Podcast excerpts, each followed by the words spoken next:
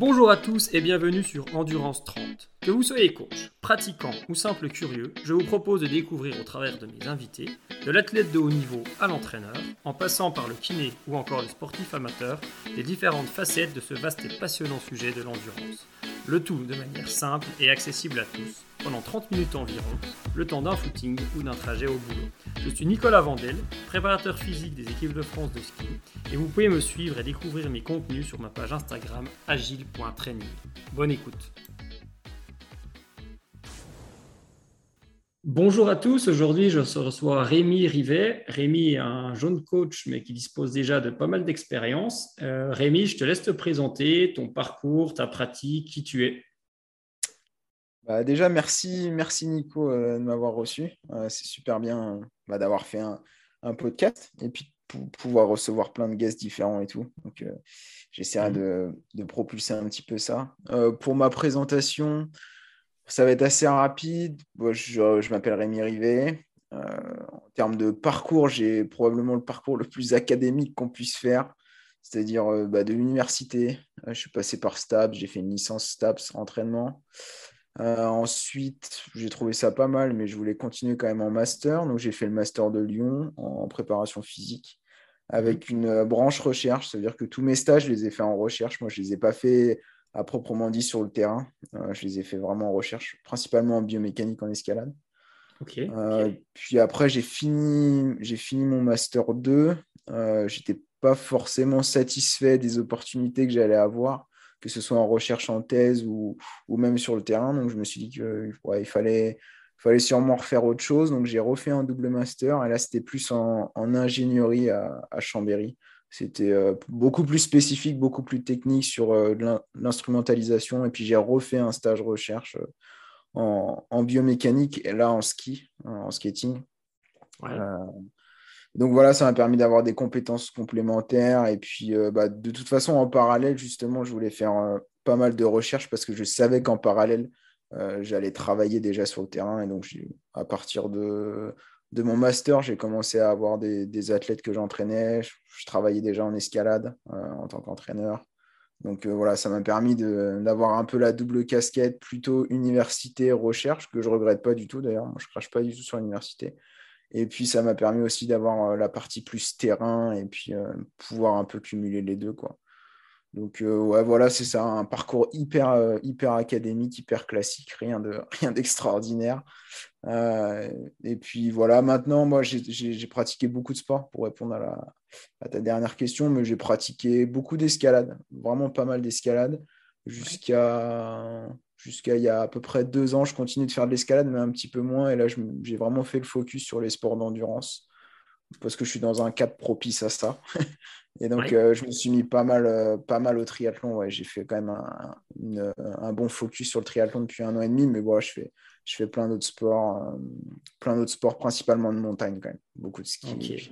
on, va y, on va y revenir au, au triathlon parce que ça sera l'objet, mais c'est quelque chose qui est assez marrant. Par contre, chez la, la jeune génération de coachs qu'il y a par rapport à nous il y a 20 ans, c'est que nous, quand on était en études, on coachait pas ou très peu en stage. Et je trouve que votre génération est vachement décomplexée, euh, ce qui est plutôt une bonne chose hein, d'ailleurs. C'est plutôt un compliment quand je dis ça. Et, ah, vous avez mis les pieds dans le terrain et dans le coaching en one-to-one très tôt, plus tôt qu'on était capable de le faire nous à l'époque nous, cette génération, on attendait plutôt d'être sûr de savoir ce qu'il fallait savoir avant d'y aller, ce qui n'était pas forcément mieux, mais en tout cas, euh, il y a une nouvelle génération qui est quand même euh, présente, qui remet, euh, alors des fois pour les vieux comme nous, on se fait un peu remettre en question, mais ça fait du bien aussi, donc je trouve tout ça plutôt chouette, et tu fais partie de, ces gens-là, entre autres, et je trouve ça plutôt bien. Et ta question, pourquoi toi tu fais du sport?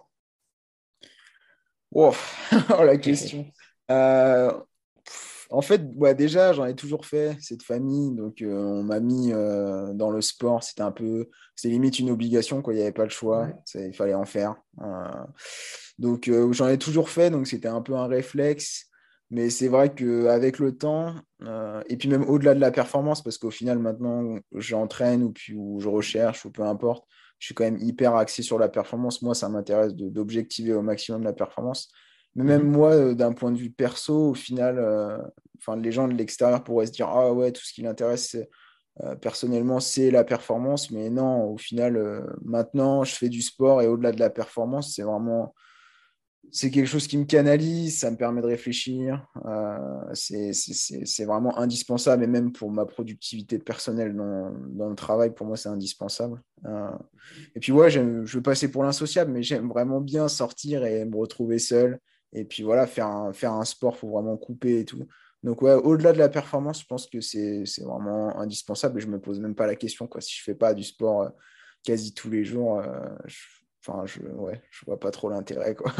Surtout que ouais, ça, représente quand même un gros pourcentage de mon temps. Mais ouais, au-delà de la performance, c'est quelque chose qui, est important pour moi euh, mentalement. Quoi. Je te rassure, on est, on est beaucoup à être asocial. Et, euh, voilà aller tout seul dans la forêt. Et, euh, notamment, notamment les pratiquants d'endurance. Ça m'amène à ma troisième question. Et ta définition de l'endurance en quelques mots? Euh, alors déjà, le terme endurance, c'est marrant parce que là, il y a récemment bah, sur les réseaux, il y a quelqu'un qui parlait d'endurance et, j'ai tendance à l'utiliser parce que voilà, c'est dans le vocabulaire euh, de l'entraînement, on parle beaucoup d'endurance, mais bah, comme tu le sais, et puis c'est quand même un mot un peu fourre-tout pour qualifier euh, tout ce qui touche au cardiovasculaire. Donc, bah, dès que c'est assez long, moyennement ou, ou, plutôt dur, on parle d'endurance, mais au final, ça ne veut pas vraiment dire grand-chose. Après, en termes de définition, euh, on ne va pas rentrer forcément dans une définition très physiologique parce qu'il n'y a pas forcément l'intérêt, euh, mais l'endurance. Euh, ouais, tout simplement, c'est bah, Hutchinson qui disait ça dans son bouquin, mais c'est juste la capacité à endurer, quoi, manière très simple. Mais ouais, c'est la... il disait que c'était la lutte de continuer malgré le désir de s'arrêter. Et je trouve que c'est à peu près ça l'endurance. Et ce qui est bien dans cette définition-là, c'est que ça englobe euh, le physio, mais aussi le psycho.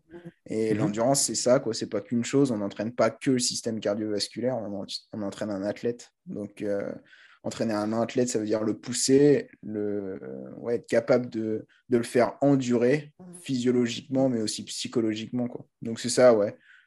Pour moi, l'endurance, c'est ça. Quoi. Ok, mais j'aime beaucoup poser cette question parce que je la pose à tout le monde et vous verrez qu'il y en a, il y a personne qui donne la même réponse. Donc, euh, parce que c'est vaste comme sujet. Oui, puis ça dépend, aussi de, ça dépend aussi énormément du, ouais, du contexte de la personne à qui tu la poses. Tu vas tomber sur quelqu'un d'hyper technique qui va forcément te donner quelque chose d'assez pragmatique, enfin, ou de, assez technique, pardon. Et puis tu, quelqu'un de terrain, ça va être plus pragmatique. Quelqu'un de psycho, ça va être très orienté sur le psycho. Mm-hmm. Ouais, j'essaie de pas de, de, de, me catégoriser, mais euh, ouais, je, dirais que c'est ça. Ok. Du coup, on va rentrer un peu plus dans le vif du sujet. Euh, tu, planches euh, pas mal sur le sujet du triathlon longue distance. D'ailleurs, tu mets la main à la pâte en enfilant le dossard, ce qui est plutôt une bonne chose, hein, parce que ça permet de... Euh, je ne sais pas ça permet de faire un copier-coller, mais ça permet de comprendre certaines choses quand on pratique. Et dans les grandes lignes, je sais qu'il y a des gens qui font du triathlon qui vont nous écouter. quels conseils tu pourrais donner aux gens pour structurer leur entraînement que ce soit dans la répartition des activités, parce que je ne suis pas expert en triathlon, mais je sais que l'équilibre n'est pas facile à, trouver pour, pour, avoir coaché longtemps une activité double, ou alors dans la répartition des intensités.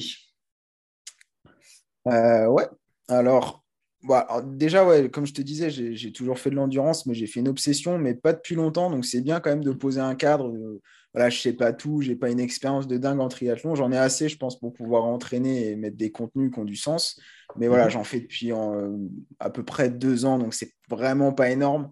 Euh, mais ouais, en deux ans, j'ai quand même appris énormément de choses. Et puis, comme tu disais, j'étais obligé de, de, mettre un pied dedans pour euh, bah, pouvoir avoir la sensation de l'effort. Parce que moi, j'ai du mal à me dire qu'on on, puisse entraîner sans, sans connaître l'effort en, question. Et c'est le problème quand tu coaches un effort d'endurance comme le triathlon, où moi, j'ai des gens qui font de l'ultra, donc pour comprendre, j'ai dû m'entraîner et faire un ultra. je préférais des gens qui font 10 km. Je t'avoue que c'est. Je me suis éclaté, mais c'est quand même plus facile. Mais bref, on n'est pas là pour parler de moi. Je te laisse continuer.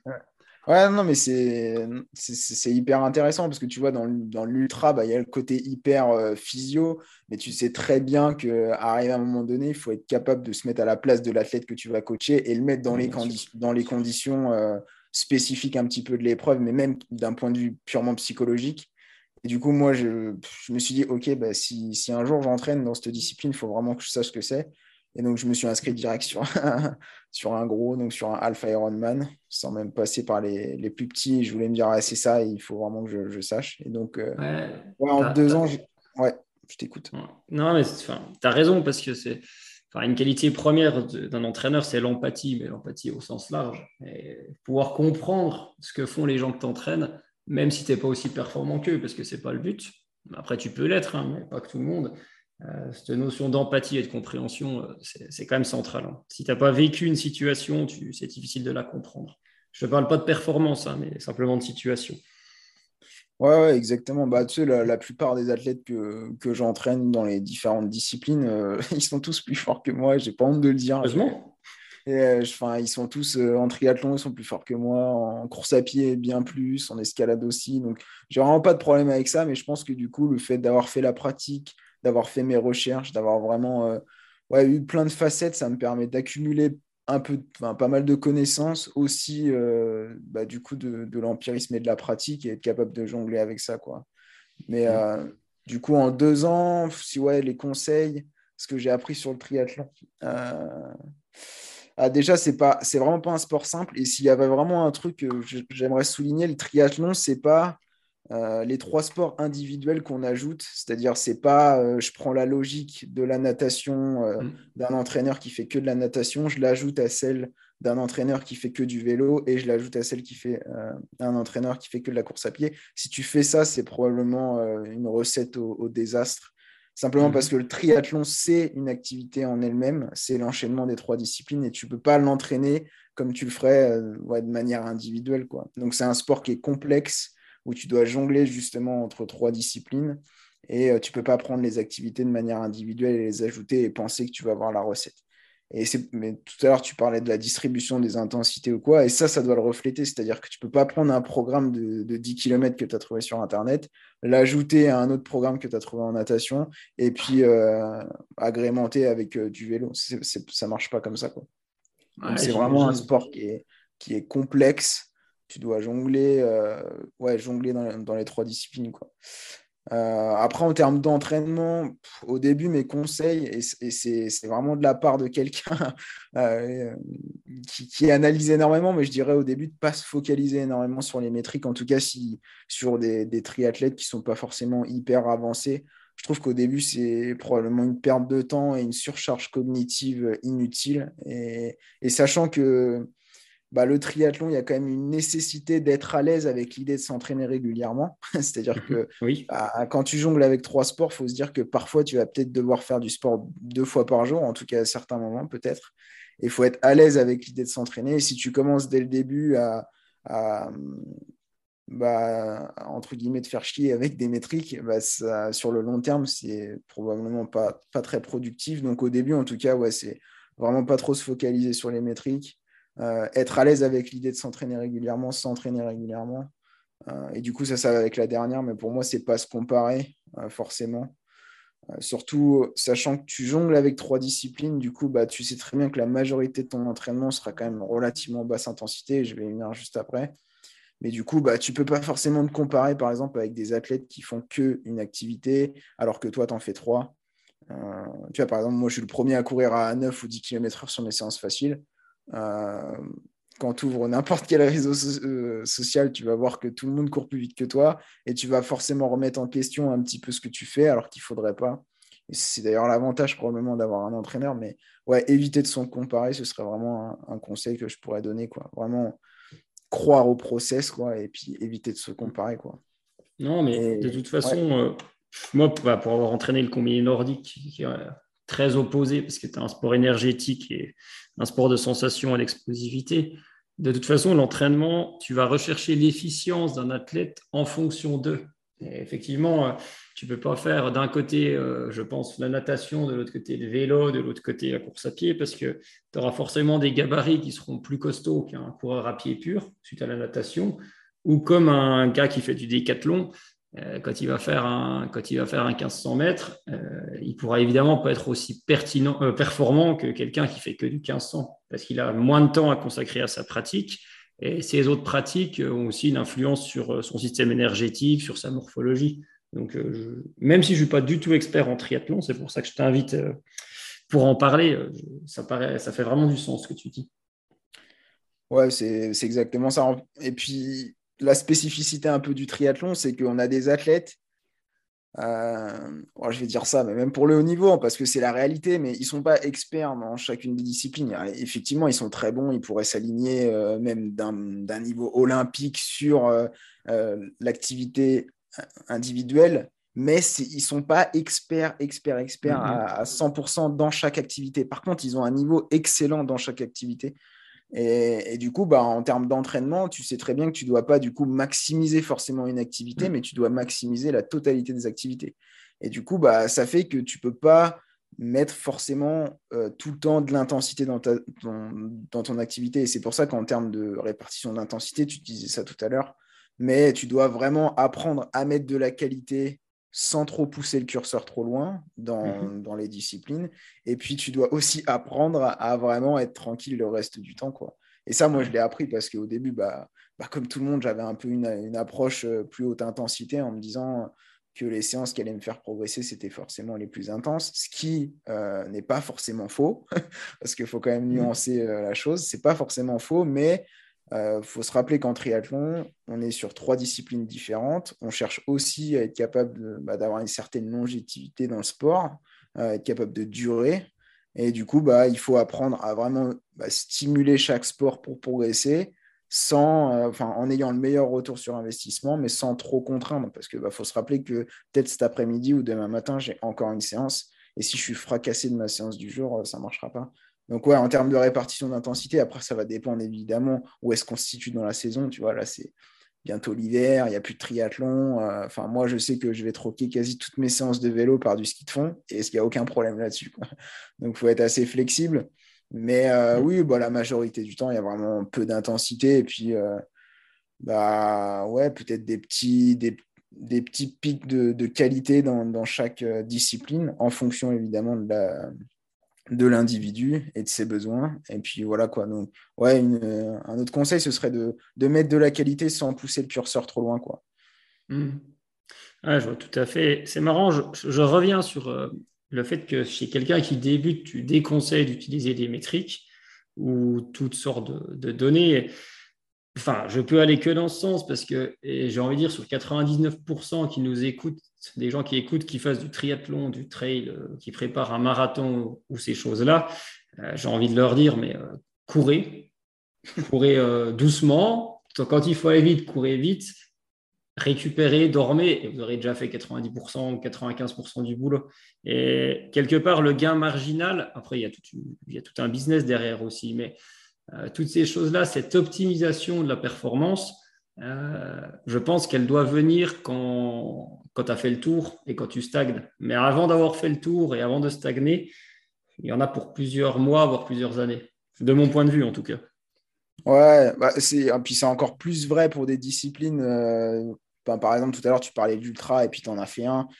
c'est encore plus vrai pour ce genre de discipline-là parce qu'il y a une part d'intuition, de, de sensation, euh, que tu peux pas avoir à partir des métriques. Alors attention, je dis pas que les métriques n'ont pas leur intérêt, et Dieu sait que les métriques mmh. ont leur intérêt et que je les utilise tous les jours, mais il y a, y a, un moment pour tout. Par exemple, tu vois, pour une personne débutante, je disais qu'il fallait pas de métriques, mais évidemment, tu peux utiliser un peu de métriques au début, par exemple, pour euh, favoriser un feedback et dire, bon, bah là, tu vois, tu cours trop vite. Ça, ça c'est mmh. un, feedback qui est utile, mais de là à se concentrer essentiellement sur de la métrique au début, non, c'est c'est probablement contre-productif euh, au départ. Après, avec le temps et puis même en trail, etc., tu, voilà, comment l'étau se resserre.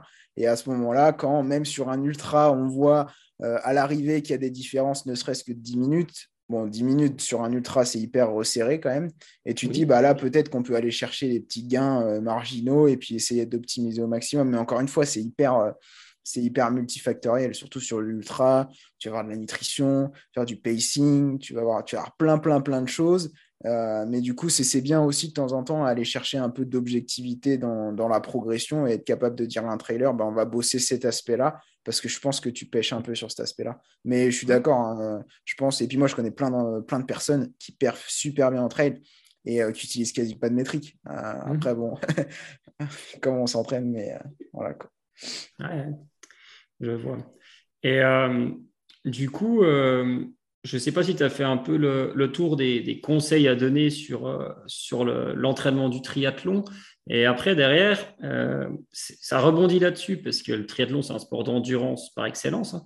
Et dans les sports d'endurance, on parle souvent des séances au seuil. Euh, c'est un concept qui est souvent mal maîtrisé, qui est assez vaste, et j'aimerais bien que tu reviennes un peu plus sur ce concept de seuil en expliquant dans les grandes, les grandes lignes le fonctionnement, les intérêts, les erreurs à pas commettre par rapport, euh, par rapport à ce système d'entraînement-là, ou ce type de séance en tout cas. Ouais. Euh, alors le seuil, essayer de faire le, seuil en quelques minutes. ah, Bon, on va pas forcément rentrer dans le technique et je vais faire des raccourcis qui seront forcément un peu faux, mais c'est pour au moins avoir l'idée. Euh, bon, déjà, on a deux seuils, seuil aérobie, seuil anaérobie. Encore une fois, la, la, terminologie, on n'est pas obligé de la critiquer. Mais mm. bon, en fait, l'intérêt, il faut savoir que la spécificité du triathlon longue distance, ou en tout cas à partir de, euh, on va dire, Alpha Ironman, on va dire, pour moi, c'est plus de la longue distance, il y a quand même une nécessité d'être euh, économique sur des intensités qui ne sont pas maximales, c'est-à-dire qui ne sont pas forcément très très hautes. On ne va pas sprinter sur, un, sur une épreuve aussi longue. Euh, du coup, il faut trouver des entraînements qui trouvent un, bon compromis entre je m'adapte, euh, mais je suis aussi pas super éloigné de la spécificité parce que, évidemment, si je peux donner un exemple un peu extrême, pour s'entraîner sur un Ironman, on va être, je sais pas, enfin sur l'Ironman, on va être 12 heures, 13 heures sur le vélo, euh, je peux pas m'entraîner en faisant des sprints. Ça paraît logique, c'est le principe de spécificité. Et puis dès que je fais cette image-là, ça, paraît logique. Du coup, on essaie de trouver des intensités et donc on a tendance à utiliser les seuils. Euh, et moi, je suis assez fan en tout cas d'utiliser le, second seuil, donc le, seuil anaérobie, euh, pour entraîner un petit peu la spécificité de l'activité et en fait, la particularité du second seuil, et je vais rentrer un petit peu parce que je suis, obligé de rentrer un peu dans, le technique, c'est à partir de cette intensité-là, on a une augmentation un peu, euh, en gros, du, système, on va dire. On a une augmentation, on appelle ça une augmentation significative en fait de la glycolyse, c'est-à-dire qu'en gros, à cette intensité clé-là, on va passer euh, d'un domaine où le système oxydatif, donc en gros l'endurance, là où on peine pas trop, est majoritaire, par contre, si on passe ce seuil-là, on va avoir une part d'anaérobie et donc là, on n'est plus trop sur de l'endurance, entre guillemets, et du coup, on va puiser dans des réserves. Et en gros, ce seuil-là, il est assez subtil. Et si on peut entraîner un petit peu ce seuil-là, soit pour l'augmenter, entre guillemets, ou soit pour être plus économique à ce seuil-là, et bah, du coup, on va pouvoir optimiser la performance sur longue distance d'un triathlète, par exemple.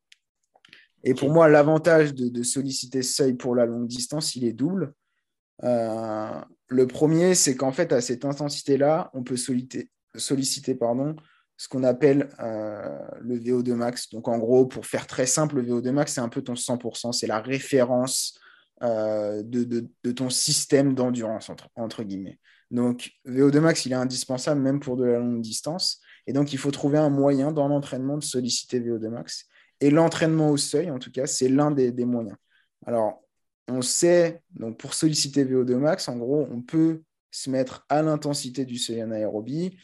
Et puisque, comme je te le disais, c'est un seuil très particulier parce qu'après, on va, euh, on va avoir une part d'anaérobie, et ben on sait qu'on peut solliciter VO2 max à partir de ce seuil-là. Et donc, pour nous, c'est intéressant.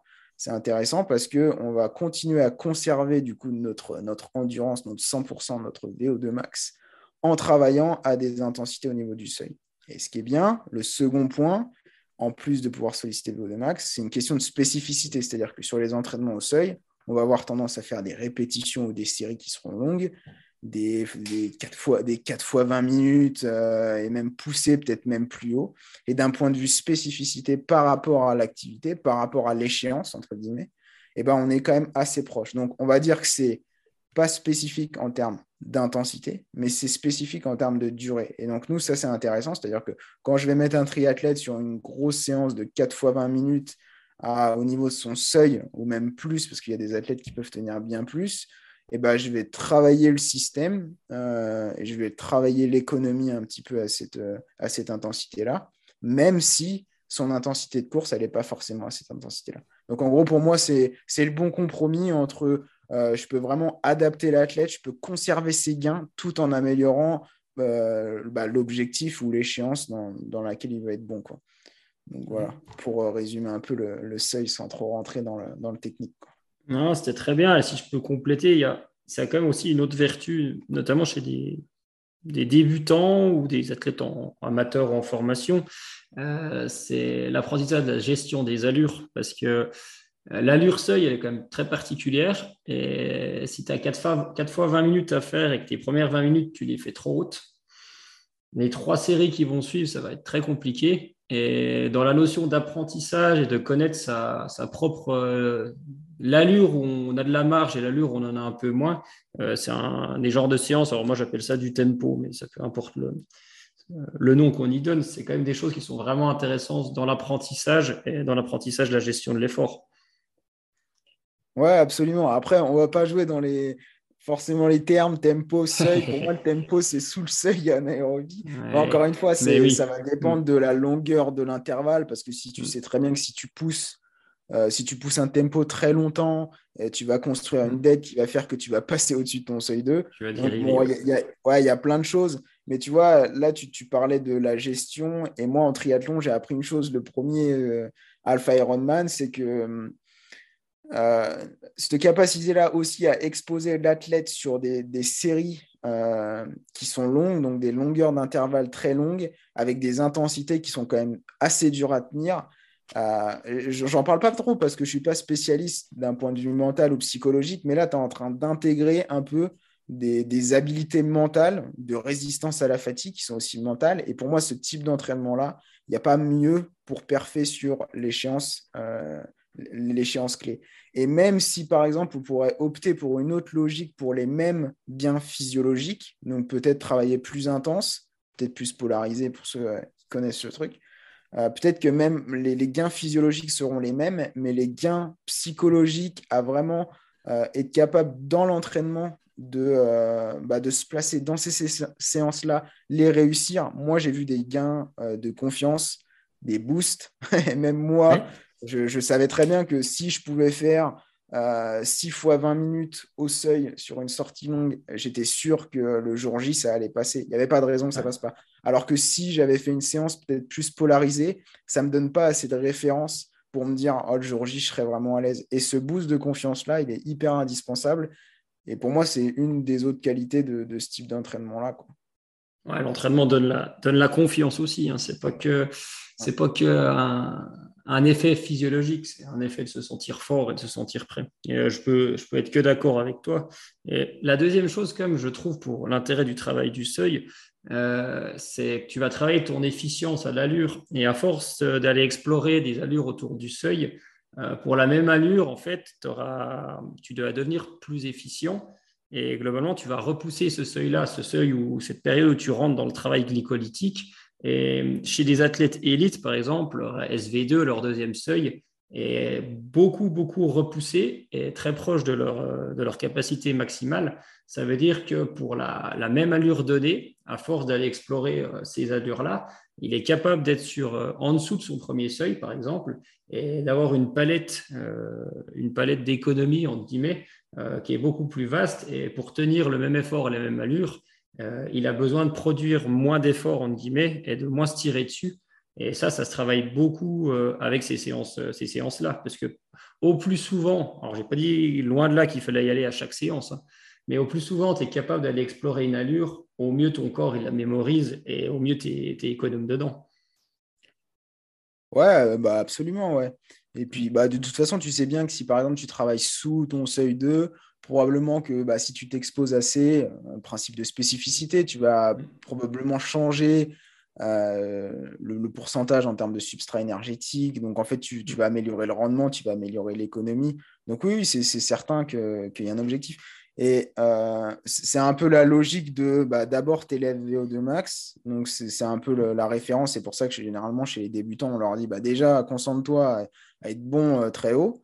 Mais arrivé à un certain moment, après, les athlètes, ils, vont se dire bon, bah, c'est très bien, mais moi, je voudrais rapprocher mon seuil 2 le plus haut de VO2 max. Et puis, l'idéal, c'est aussi de rapprocher le seuil 1 le plus proche du seuil 2. Donc, en gros, c'est tout pousser vers, vers le haut. Quoi. Donc, après, il y a plein, il y a plein, plein, plein de, de, bah, de façons de le faire. il, y a différentes, il y a différentes logiques. il y en a, ils vont pousser énormément leur premier seuil. il y en a, ils vont travailler énormément en haut. Il y a plein, plein de logiques. Mais en tout cas, l'objectif reste le même. Peu importe la logique qu'on utilise. Notre but, c'est d'être capable de tenir très haut, très longtemps. Donc après, après, on peut discuter de plein de, façons de le faire, mais oui, après, tu as, raison. De toute façon, quand tu vas booster le seuil 2, probablement que ton seuil 1 aussi va être boosté. Et puis, euh, c'est ça qu'on cherche. Après, du coup, l'entraînement, c'est quoi? Bah, C'est essayer de trouver un peu le facteur limitant du moment de l'athlète. Savoir est-ce que tu es mauvais là-haut ou est-ce que il te manque de l'économie euh, en bas et du coup bah, travailler euh, en fonction de ça quoi. Et c'est là le, boulot de, l'entraîneur quoi. Mais c'est sûr. Mais pour pour schématiser, très, très, beaucoup schématiser, c'est comme euh, imaginer, il faut que les gens imaginent qu'il y a une voiture, et une voiture qui n'est pas, qui est pas économe et qui n'a pas de puissance, euh, pour être en vitesse de croisière à 50 à l'heure, elle, elle va devoir être en troisième, elle va beaucoup tirer sur le moteur. Et après, euh, une, une, voiture qui est en vitesse de croisière en quatrième ou en cinquième, c'est beaucoup plus économe. Donc l'idée, c'est d'être capable que ta, que, ta, que ta quatrième vitesse, on guillemets, euh, elle puisse te permettre euh, d'avoir une vitesse euh, relativement élevée. Ouais, ouais c'est exactement ça. Ouais. Mm-hmm. En gros, ouais, pour moi, c'est VO2 max, c'est le moteur. et puis l'économie, c'est le fuel que tu mets dedans. Quoi.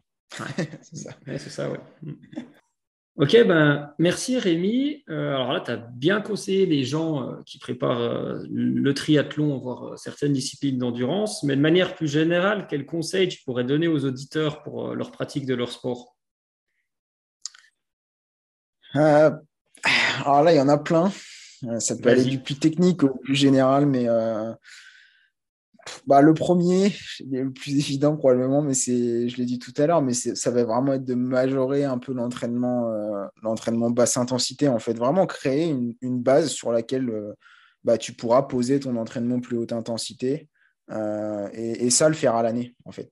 Pas, pas essayer de programmer, pas essayer de, de, se dire là, je vais faire beaucoup, beaucoup, beaucoup de volume et puis à, à l'approche des compétitions, j'en ferai beaucoup moins. Non, vraiment partir du principe que ce volume-là, tu vas le garder toute l'année et tu vas juste après manipuler ta part de haute intensité à l'intérieur de ce volume-là. Mais c'est vraiment clé. Euh, ça te permet plein, plein de choses, d'avoir une grosse capacité de charge, entre guillemets. Et du coup, ouais, si, si j'avais le premier conseil, ce serait de majorer en tout cas l'entraînement de basse intensité et d'avoir un volume conséquent. Encore une fois, le volume, il va être individuel. Hein. Voilà, moi, je considère que mon volume, par exemple, c'est 15 euh, heures, mais il y en a d'autres, ça va être 25 heures, et il y en a d'autres, ça va être 4 euh, heures. Et puis, peu importe, en fait. C'est juste essayer d'avoir un volume qui est conséquent. Et après avoir ce volume conséquent, cette base-là, tu pourras poser du travail plus, plus haute intensité. Mais c'est dans cet ordre-là. Euh, après, le second conseil que je pourrais donner, ce serait de privilégier, et ça c'est parce que je les vois tous les jours courir autour de la piste, mais euh, c'est euh, de privilégier vraiment la santé avant la performance. Encore une fois, moi je suis une personne qui s'intéresse énormément à la performance, mais, mais avec le temps, je vois en fait que les meilleurs athlètes, c'est les, athlètes qui ne se blessent pas. et du coup, c'est ceux qui généralement mettre une grosse place quand même à l'intuition, à la capacité d'autoréguler. Et du coup, moi, je pense que la, santé, c'est un peu le, socle sur lequel tu poses la performance, au même titre que l'entraînement de base et le volume d'entraînement, c'est le socle où tu vas poser ton entraînement haute intensité. Et vraiment penser santé avant performance et être capable d'être euh, d'être durable, d'être durable dans le temps, c'est hyper important. Ouais, euh, et l'exemple, par exemple, de Kipchoge, que je ne connais pas personnellement. Donc, c'est que sur des lectures, mais euh, on va, analyser sa, on va analyser sa foulée, on va analyser plein de paramètres, mais euh, ce qu'il en ressort, c'est qu'il n'est jamais blessé. Parce que je pense son entraînement est bien foutu. Ça serait, il faudrait être fou pour dire le contraire. Et en plus de ça, je pense qu'il est en bonne santé et le plus gros facteur de progression, c'est de pouvoir s'entraîner souvent. Et lui, tous les jours, il est capable de s'entraîner. Et le lien avec la santé, je suis content que tu le dises, euh, il est quand même flagrant. Ouais, c'est ça. Et puis là-bas, euh, enfin, c'est vrai que Kipchoge, il y a plein de vidéos qui tournent, mais tu sens que c'est c'est culturel en fait. Il y a vraiment il y a, il y a, tous les facteurs qui sont mis en place et lui, il a compris que aussi des fois, il est capable de repousser une séance dure parce qu'aujourd'hui, il la sent pas. Et ça, je pense que c'est enfin, tu seras d'accord avec moi, mais c'est bien plus dur de repousser une séance dure que de la faire. bien plus dur. Parce que à ce moment-là, il faut se dire là, le retour sur investissement que je vais avoir à le faire, alors que je sens que mon tendon d'Achille, il a un peu mal à gauche, tu mm. vas faire cette séance-là et tu sais très bien que tu vas tu vas pas payer les bons dividendes. Quoi. Donc c'est vraiment, mm. euh, ouais, vraiment poser la santé. Et ça aussi, et ça va venir avec un dernier conseil, un, autre conseil qui, euh, qui pour moi est de au moins se faire guider ou au moins avoir, euh, avoir un avis pas forcément se faire entraîner parce que je sais que tout le monde ne peut, peut, pas se le permettre, mais au mhm. moins euh, avoir comment un regard qui est moins biaisé que le, sien parce que bah, généralement, nous, euh, on n'est pas forcément objectif, mais ouais, avoir un regard et, et, et, ce regard-là, être capable de dire voilà, là, t'en fais trop ou c'est pas utile ou tu vas te blesser ou quoi. Et, ça, je le vois de plus en plus, c'est-à-dire des, des gens qui ne recherchent pas forcément la perf, mais ils veulent juste avoir un guide, en fait, être capable d'être mmh. guidé dans l'entraînement euh, pour, éviter justement euh, toutes ces erreurs de, classiques de j'en fais trop. Quoi. Donc, euh, ouais, mettre santé avant performance et puis se faire conseiller, quoi. Se faire conseiller, peut-être se faire suivre par un entraîneur, pourquoi pas. Mais ouais, au moins être capable d'aller vers quelqu'un qui est moins biaisé que soi et puis avoir d'autres conseils. Peut-être pas les bons, mais en avoir d'autres. Ouais, et, je rassure tout de suite les gens qui nous écoutent, euh, qui, qui des fois euh, s'autoflagellent parce que si, parce que ça. Et le regard extérieur est important. Et par exemple, en tant qu'entraîneur, quand moi je me prépare pour quelque chose, j'ai le même, je rencontre le même problème que les gens qui n'ont pas d'autres conseils, entre guillemets, même si je me renseigne et je pense être compétent. Parce que quand c'est sur soi-même, on n'est jamais objectif. Et on a souvent tendance à en faire trop, que pas assez d'ailleurs. Hein. Ah, complètement. Moi, je vois ça à chaque fois. Hein. J'ai vraiment, un, surtout en ce moment là où c'est un peu la, hors-saison, j'ai vraiment un entraînement. Euh, enfin, j'ai procrastiné un peu toutes mes séances intenses et, mmh. et j'ai pas de problème avec ça, quoi, parce que je sais mmh. que peu importe, même si je coupe mon volume par deux, je vais probablement conserver déjà ce que j'ai. Enfin, il faut vraiment se dire, à part si évidemment tu as la pression et tu fais partie du haut niveau, de l'élite, et que tu as comme. Et encore, hein, et encore, hein, je, nuance parce que même à haut niveau, je pense qu'on peut être un peu plus flexible qu'on l'est parfois. Mais ouais, je pense que tu n'as pas forcément besoin d'être tout le temps. Euh, d'être tout le temps au taquet, être capable d'être flexible, d'être capable d'autoréguler, c'est mieux. Et encore une fois, c'est souvent plus facile de faire une séance dure que de la repousser parce qu'on ne se sentait pas bien. Quoi. Mmh. Ok, d'autres conseils à ajouter? On a le temps. Euh, euh, qu'est-ce que je pourrais rajouter? Si, pour les, pour les athlètes euh, qui ont un certain niveau, en tout cas, qu'on fait, du, fait de la course à pied ou du triathlon depuis un bon bout de temps, qui sont assez, entre guillemets, confirmés, je pense qu'il y a vraiment, et on parlait du seuil tout à l'heure, mais je pense qu'il y a vraiment une nécessité d'optimiser ce, cet aspect-là, en tout cas pour, euh, pour du. Ouais, autour de une heure d'effort, on va dire, ou même 40, entre 40 et 4 heures d'effort. Voilà, le truc bien, la, le la grosse fourchette. Mais il y a vraiment, je pense que on n'a pas, on n'a pas poussé assez bien euh, ce seuil. En tout cas, on l'a pas assez bien entraîné. Il y a vraiment généralement un gros levier parce que de tous les athlètes que je vois, en tout cas, qui sont très très très forts. Euh, et là, je vais dire en France, mais je ne veux pas faire une généralité. Il y en a plein qui s'entraînent différemment. Mais généralement, on a quand même une, approche euh, plus polarisée où on a tendance vraiment à, travailler très haut et très bas. Euh, ce qui marche des fois, mais on trouve vite, on trouve vite un point d'arrêt à, cette tactique-là. Et du coup, pour les, pour les athlètes qui ont l'impression de stagner dans leur entraînement, je leur conseille de, d'essayer justement de, travailler euh, différemment et de travailler peut-être autour de, ce seuil-là. Quoi. Ce serait un conseil que je donnerais. On est, c'est ce qu'on appelle un système pyramidal, mais on est bien d'accord que, que ce ne soit pas mal interprété, qu'il faut quand même beaucoup travailler très bas, même quand on travaille autour du seuil. Exactement. En fait, euh, le, comment la, part de basse intensité, celle-là, elle est, elle est non négociable. C'est-à-dire qu'on l'a tout le temps et on a probablement au moins 80% constamment d'entraînement à basse intensité. Après, ce qui va varier, c'est ce que tu mets dans les 20%. Est-ce que tu vas faire 20% exclusive euh, très très haute? Dans ce cas-là, tu seras polarisé Ou est-ce que tu vas aussi prendre 10% et dire bah, je vais travailler autour du seuil ou en tempo ou quoi? Et là, dans ce cas-là, tu vas plutôt être pyramidal. Mais dans tous les cas, la basse intensité, le volume est euh, non négociable et ça représentera de toute façon une majorité de, l'entraînement. Et c'est vrai qu'il faut pas, pas, faut faire attention quand on parle de polarisé, de pyramidal et de tous les modèles de toute façon, parce que c'est hyper dépendant de, de, quel indicateur on prend. Est-ce qu'on prend la fréquence cardiaque? Est-ce qu'on prend la vitesse? Est-ce qu'on prend la puissance?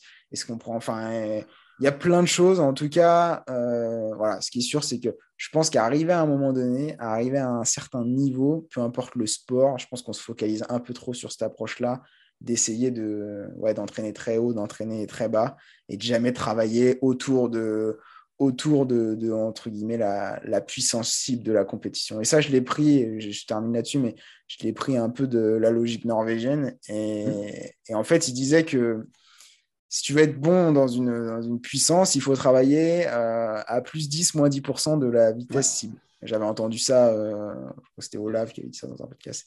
Euh, il a dit si tu, vas, si tu veux améliorer le rendement et l'économie, il faut travailler à plus 10% et moins 10%. Et moi, j'invite à tous ceux qui écoutent de, de, voir à peu près la vitesse que tu utilises ou la puissance, peu importe la métrique que tu utilises, de l'échéance et d'essayer de faire 10% et moins 10% et de voir un peu la fourchette d'intensité que tu dois utiliser dans les entraînements et essayer de maximiser un peu sur tes entraînements intenses ces, ces vitesses-là.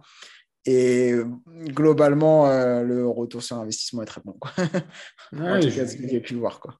Je suis totalement d'accord. Et tu vois, on, parlait, on peut terminer un peu là-dessus, mais tu parlais des métriques et euh, des indicateurs. Et typiquement, euh, sans faire compliqué, mais quelqu'un qui est un débutant jusqu'à un très bon niveau, il peut utiliser sa fréquence cardiaque sur toutes les séances basse intensité en se disant j'ai pas j'ai une séance une fréquence à ne pas dépasser. Encore qu'il y a des facteurs qui interviennent dessus mais dans l'idée c'est à peu près ça. Et après quand tu vas aller autour du seuil ou quand tu vas aller sur des allures cibles d'un marathon ou d'un semi-marathon c'est peut-être ta vitesse de déplacement qui va être intéressante. Mais par contre euh, sur une séance facile euh, sur une séance modérée de basse intensité ta vitesse de déplacement n'a absolument aucun intérêt. Ou très peu en tout cas Ouais, ouais je, suis, d'accord. Moi, c'est ce que je recommande de toute façon.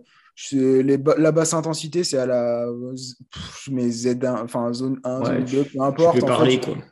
Ouais, c'est ça. Euh, ouais, je mm. peux parler. Et puis, euh, je, sens que je peine pas. Mm. Et puis, j'ai la fréquence cardiaque. Par contre, c'est vrai que quand tu cherches vraiment à, travailler dans, ton intensité ou dans l'intensité où tu es dans tes 20%, du coup, essaie d'objectiver. C'est ce que je dis là. Mm. Là, oui, tu peux mettre ta fréquence cardiaque, mais c'est pas ça qui va guider l'entraînement. Ce qui va guider mm. l'entraînement, c'est un paramètre objectif, un indicateur objectif. Ça peut être la vitesse, ça peut être la puissance, ça peut être euh, mm. d'autres choses, mais en tout cas, essayer d'objectiver parce que euh, bah, la spécificité, c'est de courir à cette vitesse-là. Donc euh, voilà, utilise des métriques de vitesse pour la haute intensité. Par contre, quand c'est basse intensité, vas-y, c'est bon. Exactement. Bah, écoute Rémi, merci beaucoup. Je pense qu'il y a plein de choses à retenir de, ton intervention. Donc c'était un plaisir de te recevoir et je pense que les gens qui ont écouté vont prendre le même plaisir.